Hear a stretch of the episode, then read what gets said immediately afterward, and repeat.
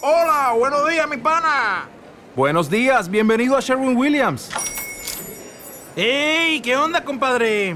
¿Qué onda? Ya tengo lista la pintura que ordenaste en el ProPlus app. Con más de 6.000 representantes en nuestras tiendas listos para atenderte en tu idioma y beneficios para contratistas que encontrarás en aliadopro.com. En Sherwin Williams somos el aliado del PRO.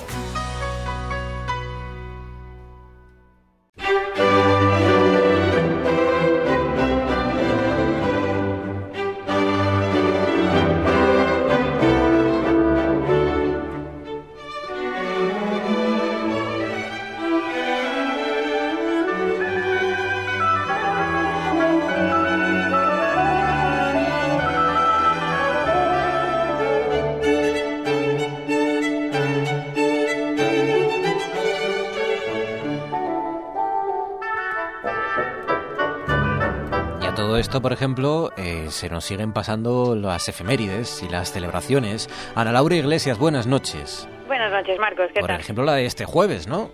Eso es, este jueves 30 de abril, que es el Día Internacional del Jazz, que es otra de esas cosas que se nos pasa por alto. Ah, Bueno, esto es una celebración que se promueve desde la UNESCO, desde 2011, y que normalmente sí que reúne conciertos y actividades relacionadas con el jazz en todo el mundo, conciertos que este año van a tener que ser digitales, pero que también se van a hacer. Así que bueno, hoy vamos a celebrar el Día Internacional del Jazz con una serie de versiones jazz de música clásica. Claro, porque alguno de ustedes estará pensando, pero bueno, esta sección no era de música clásica. Sí, pero es que el jazz y la música clásica están entrelazados y a veces hasta se confunden, ¿no? Hoy celebramos ese Día Internacional del Jazz por adelantado, este jueves, escuchando cómo suena la música clásica versionada a través del jazz. ¿Y con qué arrancamos? Bueno, pues como decías, Marcos, sí que existe una relación muy estrecha entre jazz y música clásica y de hecho ambos géneros pues siempre se han mirado el uno al otro e influido profundamente. Hoy vamos a escuchar una serie de versiones que grandes músicos de jazz han hecho a partir de obras clásicas de referencia y empezamos con Eugene Cicero, un pianista jazz que homenajeó así a Carl Philipp Emanuel Bach.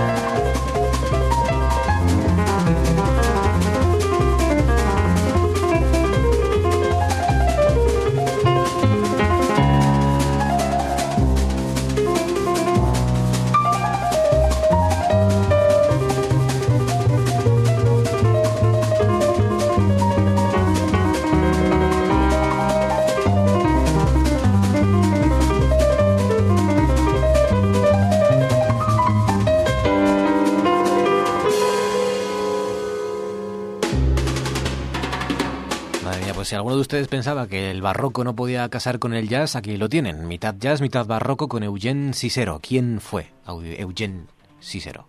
Bueno, pues fue un pianista rumano que vivió entre 1940 y 1997 y que buscó siempre fusionar la clásica con el jazz y con el swing y de hecho abandonó su carrera como pianista clásico para centrarse en este tipo de composiciones que él hacía, como esta que estamos escuchando, y en la que mezcla esa base casi de swing con una composición de Carl Philipp Emanuel Bach que fue uno de los hijos de Bach, conocido por el llamado estilo galante, un estilo puente entre el barroco y el clasicismo y que desde luego encaja perfectamente con esta mezcla con el swing de Eugene Cicero.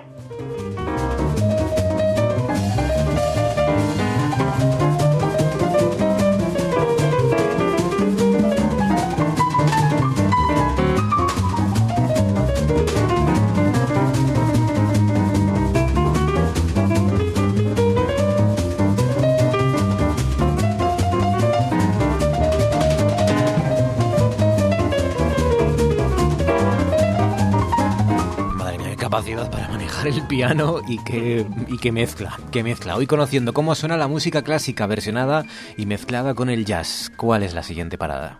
Bueno, pues vamos ahora con otra de las grandes intérpretes del jazz que ha cruzado la línea hacia la clásica con un enorme éxito. Es la pianista de jazz japonesa Hiromi y esta es su versión del segundo movimiento de la sonata patética de Beethoven.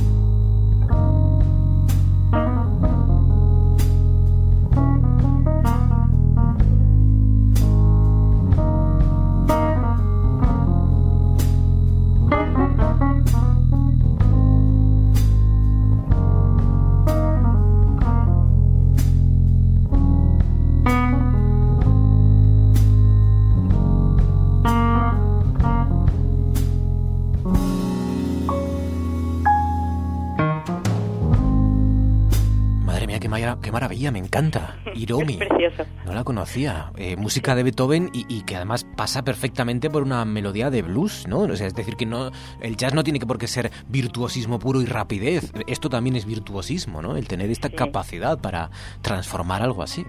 Es maravillosa, hace au- auténticas acrobacias con el piano, con el jazz y con la clásica esta mujer, Hiromi. Esta versión además está especialmente bien conseguida, ya que esa melodía de Beethoven en el piano se funde perfectamente con el trío de jazz de esta mujer, de Hiromi, que está formado por piano, por batería y contrabajo. Esta pianista japonesa también tuvo una fuerte formación clásica, pero cambió el rumbo cuando conoció al pianista jazz Chick Corea cuando solo tenía 17 años y hoy en día Hiromi es una de las pianistas jazz de referencia en todo el mundo. Y de esta fusión tan dulce y maravillosa entre Beethoven y el blues vamos ahora con una versión un poco más radical, que es la que hace el pianista y compositor estadounidense Uri Kane de la famosa cabalgata de las Valquirias de Wagner.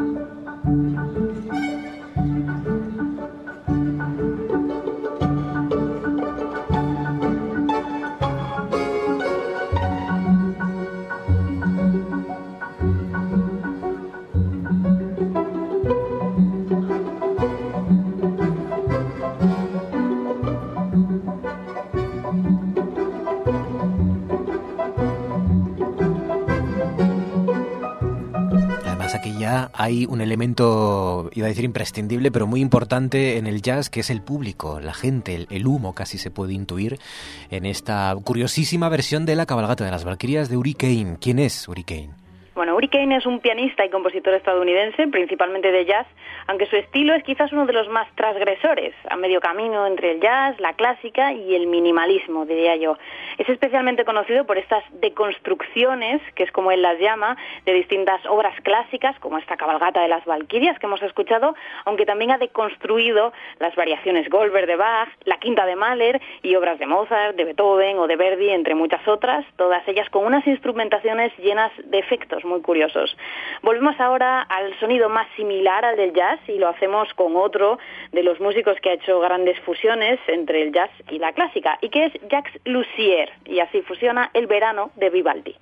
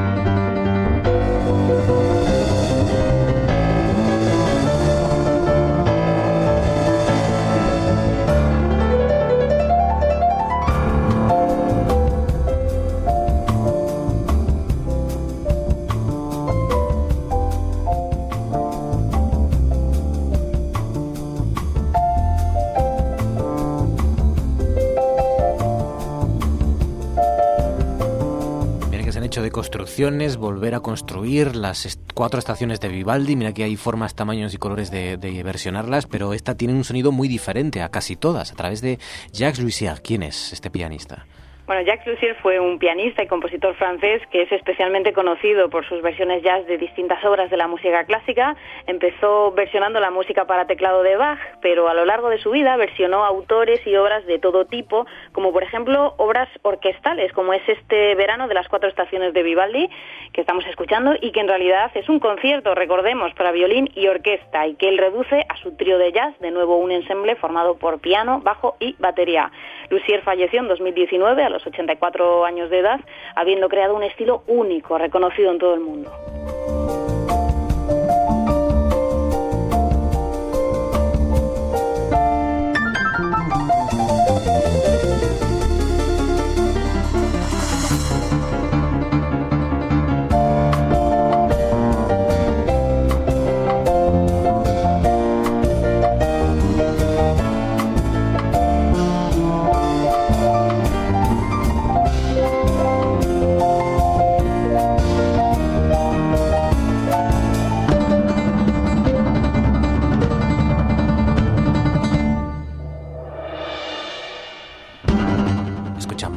De la música clásica a través del jazz, con versiones de Eugene Cicero primero, de Hiromi, con H al principio, Hiromi, Hurricane y Jacques Lussier, que está sonando de fondo. ¿Y quién va a cerrar este recorrido?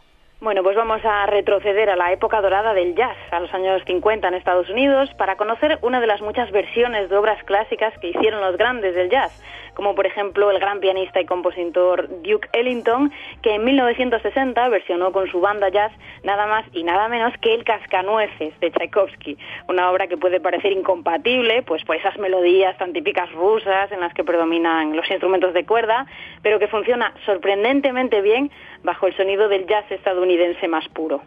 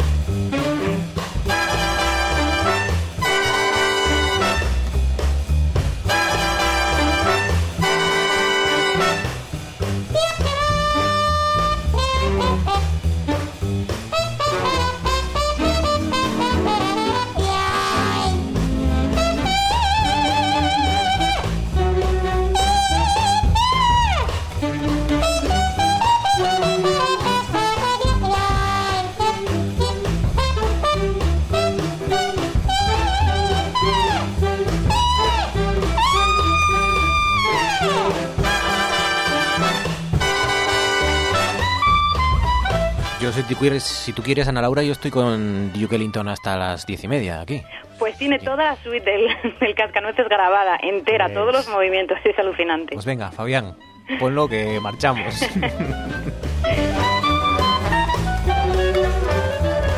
Sabíamos que sabía de música clásica y también saben, como ven, de jazz. Es nuestra violonchelista y directora de comunicación en Clásica FM, la asturiana Ana Laura Iglesias. Ana Laura, vales un potosí. Un abrazo fuerte, amiga. Gracias, Gracias Marcos. Un abrazo grande.